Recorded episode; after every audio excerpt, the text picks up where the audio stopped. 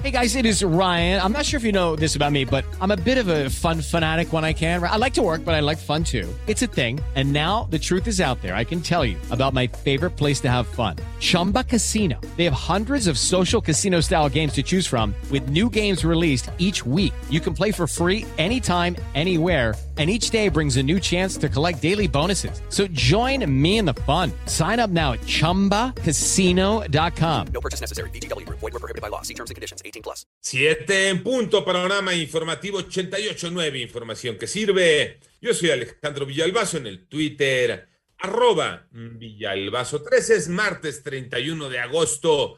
Iñaki Manero indispuesto, Pepe Toño Morales, ¿cómo te va, Pepe Toño? Bien, gracias, Alex. Con el gusto de saludarlos, Alex. Buenos días, buenos días a todos. Correcto, Alex, gracias. Efectivamente, como cada 15 minutos, la información más importante de COVID-19. Aquí en Panorama Informativo, 7 de la mañana con dos minutos. La cifra de muertes a nivel mundial por COVID-19 llegó a 4.511.238, mientras que el número global de casos ya está en 217 millones 161 mil 713. Esto de acuerdo con datos de la Universidad Johns Hopkins.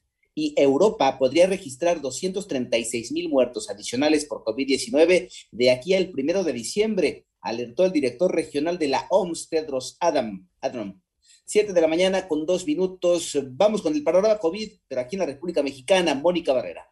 La Secretaría de Salud informó que ya son 3.341.264 casos de COVID en el país y 258.491 defunciones, lo que representa 5.564 nuevos contagios y 326 decesos por COVID-19 en las últimas 24 horas. A través del boletín técnico se informó que la ocupación hospitalaria en promedio bajó un punto porcentual, mientras que en camas generales se mantuvo en 50% y en camas con ventilador en 45%. La curva epidémica se reportó en menos 17 con 108.641 casos activos y el mayor número de contagios se sigue concentrando en Ciudad de México. En 889 Noticias, Mónica Barrera.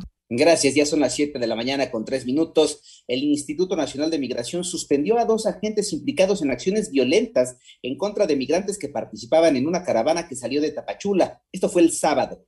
En tanto, el eh, bloqueo que mantiene la CENTE desde hace 26 días en vías férreas en Michoacán ha impedido el paso de 104 trenes de carga con hasta 1.400.000 toneladas de mercancía. Esto lo informó la Asociación Mexicana de Ferrocarriles. Por otro lado, Teófilo Benítez, abogado de ocho víctimas del colapso en línea 12 del metro de la Ciudad de México, afirmó que el gobierno capitalino les ha negado el acceso a las carpetas de investigación y denunció que algunos de sus clientes no han recibido la indemnización adecuada. Y ayer, alcaldes electos de la Ciudad de México fueron agredidos por policías en las inmediaciones del Congreso local cuando buscaban ingresar al recinto. Entre las más afectadas está Lía Limón, próxima a gobernar la alcaldía de Álvaro Obregón. Siete de la mañana ya con cuatro minutos. Los altos niveles de inseguridad en México impactan negativamente en el desarrollo de la democracia. ¿Quién lo dice? Toño Aranda. El 2020 fue un año negativo para el avance de los derechos políticos en México, entre otras cosas por el aumento de los niveles de inseguridad, lo cual impacta negativamente en la libertad de los ciudadanos, los cuales renuncian al espacio público en favor de los criminales. Así lo reveló el Índice de Desarrollo Democrático de México 10 años, Evaluación y Retos de la Democracia, presentado por el Instituto Nacional Electoral. Habla Jorge Arias, director de Polilat, autor principal del Índice de Desarrollo Democrático. Y otro elemento que afecta en forma negativa el clima de la democracia de los ciudadanos es el condicionamiento de libertades y derechos por inseguridad, cuando los buenos ciudadanos se encierran tras las rejas y son los delincuentes los que disfrutan del espacio público. Ese condicionamiento de libertades e inseguridad ha tenido un promedio alto. Jorge Arias destacó que México vive una etapa de enormes retos en relación con su democracia, como la violencia, el narcotráfico, la pobreza, la desigualdad y la debilidad institucional. Para 88.9 Noticias, Antonio Aranda.